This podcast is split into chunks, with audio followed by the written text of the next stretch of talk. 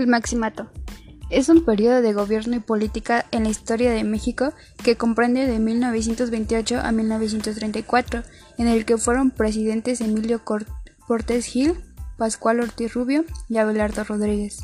Culmina el primer año de gobierno de Lázaro Cárdenas del Río, cuando es expulsado del país en 1936, Plutarco Elías Calles. Este periodo se caracterizó por la influencia de Plutarco Elías Calles en el gobierno, y el cual se le dio el nombre jefe máximo de la revolución. De ahí se le diera el nombre de Maximato a este periodo.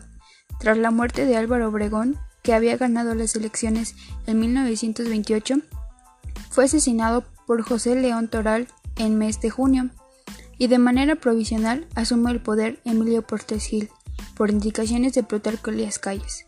La crisis política es resuelta hábilmente por Calles, que tranquiliza a los obregonistas nombrando un presidente provisional que asegura la endeble concordia de la familia revolucionaria. Con mayor habilidad política, Calles anuncia la creación del Partido Nacional Revolucionario, ideado más que como un partido político, como mecanismo de aglutinación de los heterodoxos grupos políticos.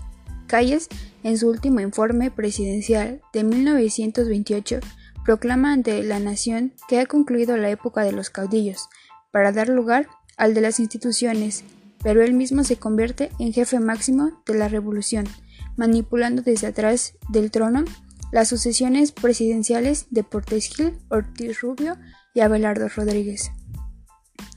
El impulso revolucionario se atenúa notablemente en este periodo conocido como el Maximato.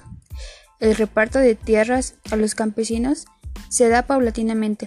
Desaparecen las compañías petroleras y los revolucionarios en el poder se enriquecen rápidamente en las obras de irrigación y construcción de caminos, actuando como contratistas de gobierno.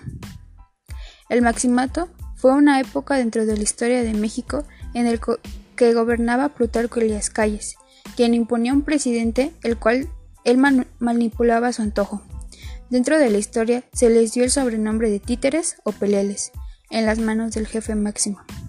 Este periodo terminó en el gobierno de Lázaro Cárdenas del Río, cuando logró expulsar del país a Plutarco Elías Calles, permitiéndole a Cárdenas comenzar realmente su gobierno, lo que se le conoce como un parte aguas histórico. El cardenismo. ¿Qué fue el cardenismo? Se conoce como cardenismo en la historia política mexicana al periodo de gobierno de dicha nación por Lázaro Cárdenas del Río, así como la corriente ideológica izquierdista inaugurada durante los seis años de su gobierno. Sus detractores prefieren el término cardenato.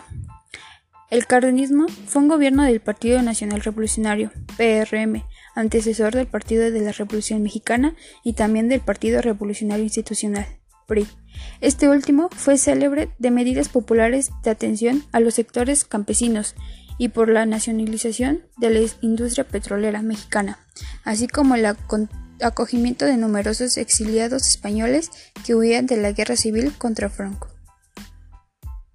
Lázaro Cárdenas del Río fue un militar y estadista que participó en la Revolución Mexicana bajo el mando de Martín Castrejón. Ocupó distintos cargos políticos, como gobernador de Michoacán, secretario de la gobernación del presidente Pascual Ortiz Rubio y finalmente presidente del Partido Nacional Revolucionario. En 1934 fue electo como presidente de la República, cargo que sostuvo hasta 1940. Se le conoce por ser uno de los pocos políticos mexicanos que no se enriquecieron durante su ejercicio de poder. Tras servir como secretario de Defensa en 1945, se retiró a una modesta casa cerca del lago de Pátzcuaro. Ahí dedicó el resto de su vida al trabajo social, educativo y agrario, hasta su muerte por cáncer en 1970.